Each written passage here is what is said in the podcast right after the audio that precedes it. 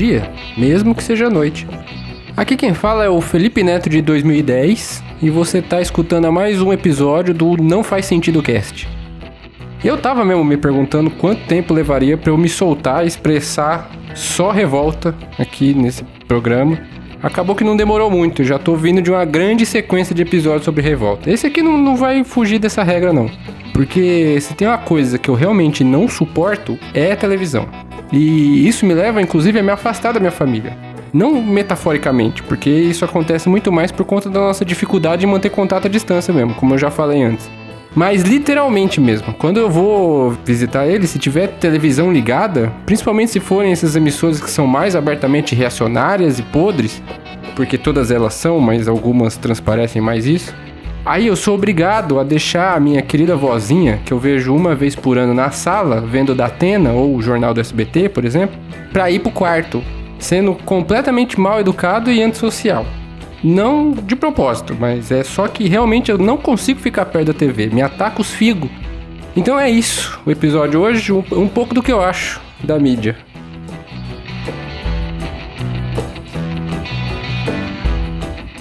Eu sempre ouvi que a mídia manipula as informações, né? E, e, eu não sei direito se eu acreditava ou não nisso. Eu acho que era mais ou menos assim. Eu acreditava que era possível, mas não entendi o porquê que inventar que o bandido assaltou tal coisa em tal lugar era benefício para alguém. Então eu meio que achava possível, devia acontecer, mas eu não entendia como, nem, nem porquê, e também não me preocupava muito com isso. Até recentemente. E depois que você entende como funciona, fica muito óbvio. E não dá mais para assistir televisão. É, é o seguinte, essa coisa de mentira também acontece, mas é mais raro, porque vai ter gente para processar ou verificar depois e é facilmente desmentido. Então acontece só naquelas mais cara de pau mesmo, aquele jornal mais maluco. Mas a tradição mesmo de manipulação é por dois meios principais. O primeiro é escolher no que noticiar ou não. Eu não sei se vocês já pensaram muito nisso, mas uma hora, uma hora e meia de jornal não cobre 24 horas de acontecimento do mundo, nem do Brasil. Então, se um monte de coisa tem que ser deixada de fora do programa, existe alguém que escolhe essas coisas que vão ser deixadas de fora. E essas escolhas são de acordo com os interesses da emissora. Um exemplo hipotético aqui, hein? É que se um presidente, digamos que seja extremamente boçal, eu vou chamar aqui de boçal Nero, quisesse acabar com a ciência de um país inteiro porque ele é um obscurantista filho da e se toda a população universitária do país saísse em marcha contra esse estrume humano. Como os jornais lidariam com isso? Só um exemplo aqui hipotético, acabei de inventar. Uma nota de um minuto ou uma hora de programa? Qual tempo de notícia daria realmente a dimensão desse acontecimento? Outro exemplo. Um governo fictício comete 50 atrocidades no dia, o representante máximo do executivo fala 300 asneiras nesse mesmo dia mas naquele dia também, especificamente, ele comparece em uma inauguração de qualquer bola por aí, que tá há 40 anos sendo construída e calhou de acabar no governo dele. Aí, o jornal noticia só essa inauguração e pronto. Vivemos num país perfeito. É assim que é escolhido as coisas. O segundo jeito, né, somado a isso, é como essa notícia é passada, e esse é o principal. Os fatos, eles são únicos. Mas o enfoque que você dá em uma notícia é muito fluido. E você pode relatar o mesmo fato de maneiras é, infinitamente diferentes, sem ser uma mentira, mas que passa ideias completamente diferentes. Para isso eu trouxe um exemplo aqui, um exemplo real. Esses dias eu tava morrendo de medo de privatizarem o SUS. Tive verdadeiras crises de ansiedade e depressão aguda pensando nisso. Porque é uma das únicas coisas boas que a gente tem nesse país. Eu pensei verdadeiramente em ir embora de alguma forma se isso acontecesse. Com medo de morrer mesmo, de me machucar ou ter uma doença e não ter como tratar, porque eu não tenho convênio. Tô citando isso porque, como eu disse antes, eu odeio televisão. Só que a televisão está também no YouTube. Então, quando o YouTube recomendou para mim uma notícia de que esse decreto tinha sido revogado, eu fui imediatamente assistir, porque eu tava desesperado. Geralmente eu evito sair da minha bolinha de conforto. Eu não consumo essas porcaria, mas eu queria saber da notícia, então fui assistir. Vou colocar aqui para vocês. Eu só espero não ser processado, então Record Antes de me processar, pede pra eu tirar, que eu tiro. Não tem problema, eu tiro do ar esse episódio. O vídeo inteiro tem 3 minutos e 5 segundos, mas a gente só tá interessado em 1 minuto e meio porque essa reportagem é completamente delirante e ela emenda em outra no meio que não faz o menor sentido com a chamada da reportagem. É outra coisa completamente diferente. Então, ela começa dessa forma aqui, ó. O presidente Bolsonaro decidiu revogar o decreto assinado por ele esta semana que previa estudos para implementar parcerias com a iniciativa privada no atendimento da saúde pública. Não tem nenhuma mentira nessa frase. O problema dela é que ela faz parecer que o decreto só queria implementar parcerias com a iniciativa privada. Algo aparentemente inocente que daria para imaginar que seria bom para o povo. Mas calma que piora, a outra âncora complementa.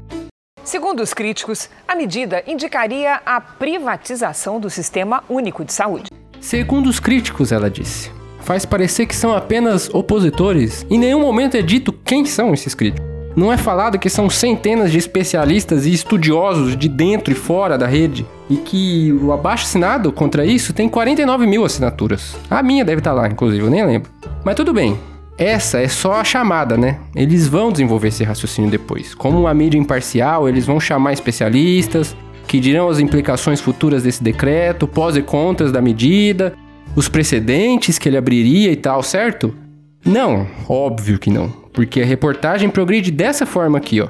Decreto publicado pelo governo dentro do programa de parceria de investimentos responsáveis pelas privatizações permitia a elaboração de estudos e alternativas para que empresas pudessem construir, modernizar e operar unidades básicas de saúde, que fazem o primeiro atendimento da população. Construir, modernizar e operar unidades básicas de saúde. Só coisa boa.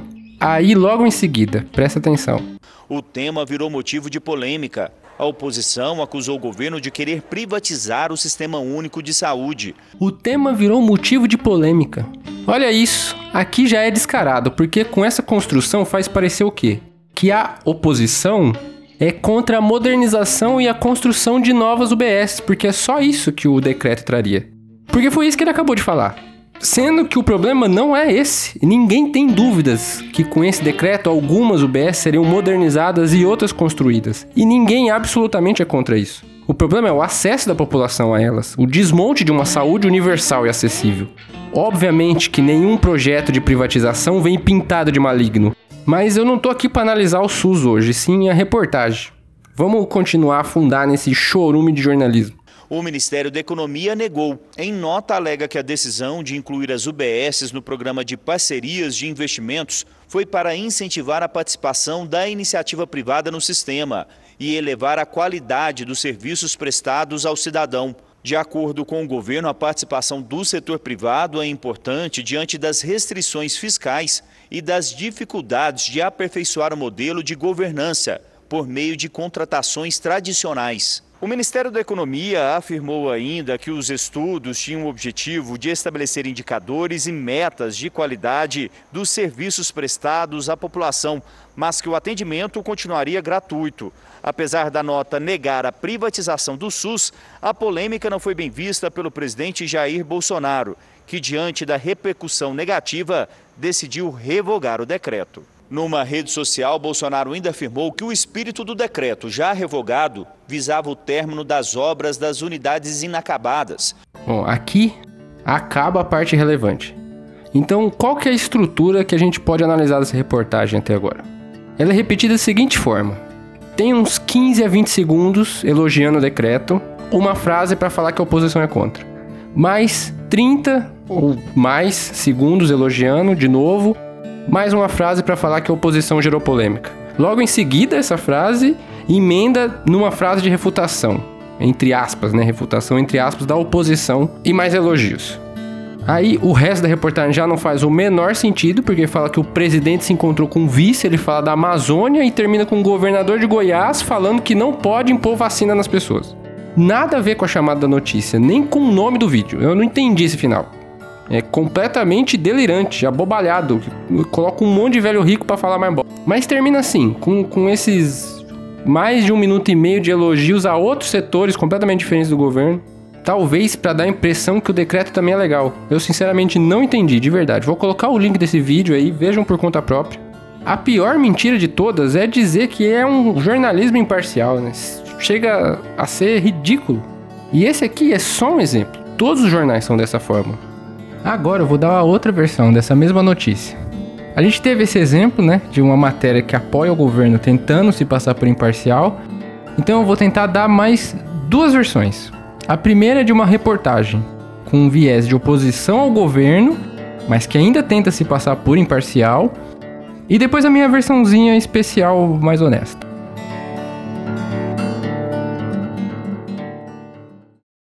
Após a enorme repercussão negativa em suas redes sociais, o presidente Jair Messias Bolsonaro recua em sua decisão de aprovar o um novo decreto que permitiria a interferência do setor privado no sistema público de saúde. De acordo com dezenas de especialistas dentro e fora da rede, a medida abriria precedentes para uma privatização de todo o Sistema Único de Saúde. O decreto de número 10.530, assinado pelo presidente nessa última terça-feira, dia 27, gerou polêmica nas redes sociais.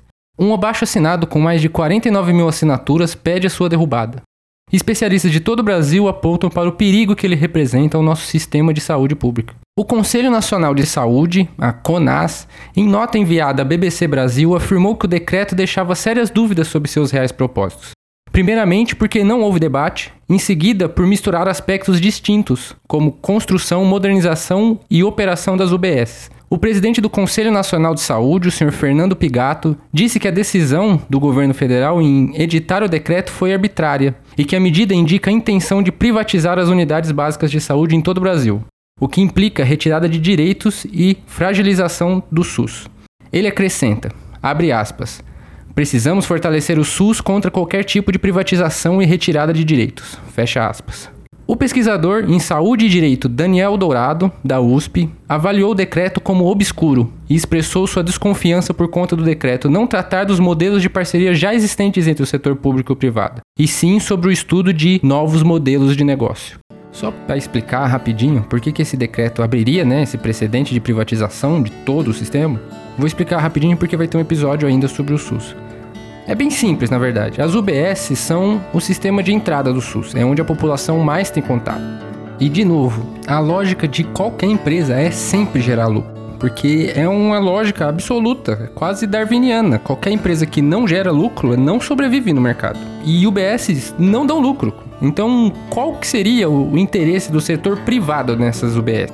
É, é de se desconfiar. Então, seria o seguinte: isso entraria como um investimento de médio e longo prazo para essas empresas. Porque seriam construídos alguns UBSs modelo pelo país, em algumas capitais, modernos, com atendimento rápido, lindos, uma maravilha, primeiro mundo. Mesmo que essas unidades dessem prejuízo por vários anos. Porque dessa forma começaria a existir uma pressão pela privatização de todo o sistema.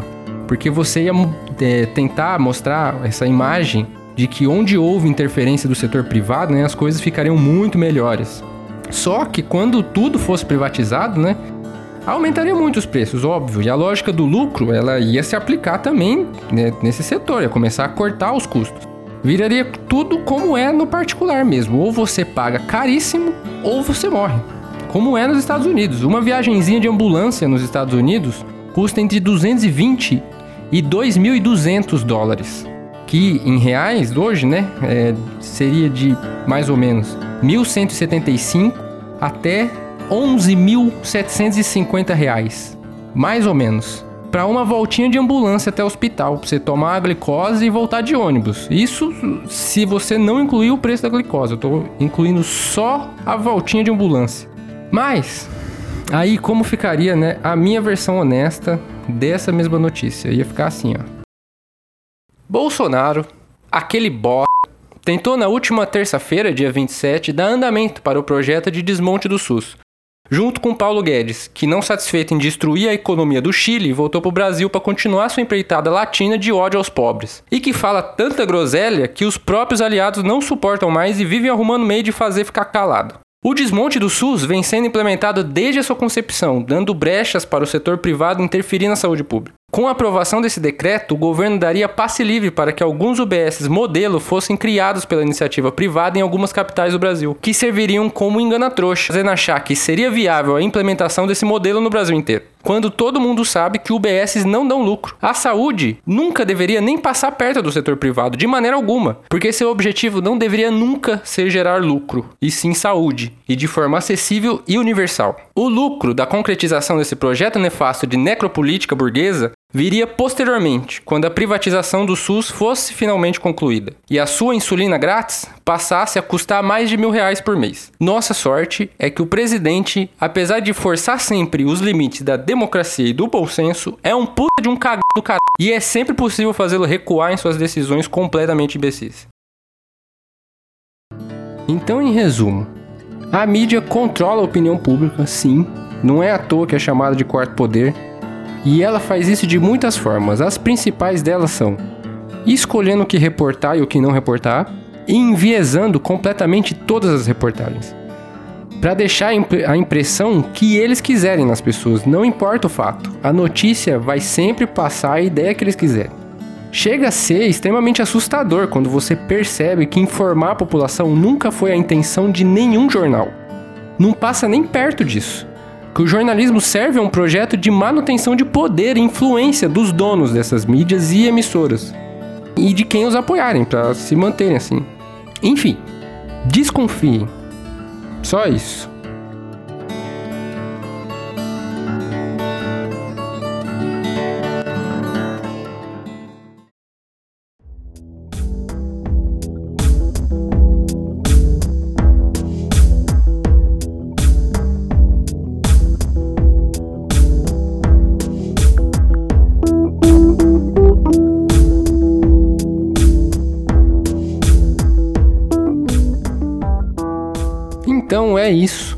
Muito obrigado para quem escutou até aqui. Hoje a gente tem também aqui um recadinho do Daniel. Ele mandou dizer que antes você nem me dava bola e agora que cresci e estou comprometido, você quer me namorar. Vem que eu troco fácil. Horrível, horrível, um completo mau caráter, não seja como o Daniel. Não sigam esse exemplo. Também não se esqueçam de me mandar e-mails, porque esse podcast ainda é sobre responder perguntas ele tá desvirtuado dessa forma porque eu simplesmente não tenho muitas perguntas para responder, porque ninguém escuta isso aqui. Então me manda e-mails fazendo perguntinhas ou deixando indiretinhas aqui para eu falar no final. Faça a vida de um host um pouquinho menos triste. O e-mail é juliodofluxomental@gmail.com. Um beijo para todo mundo. Tchau.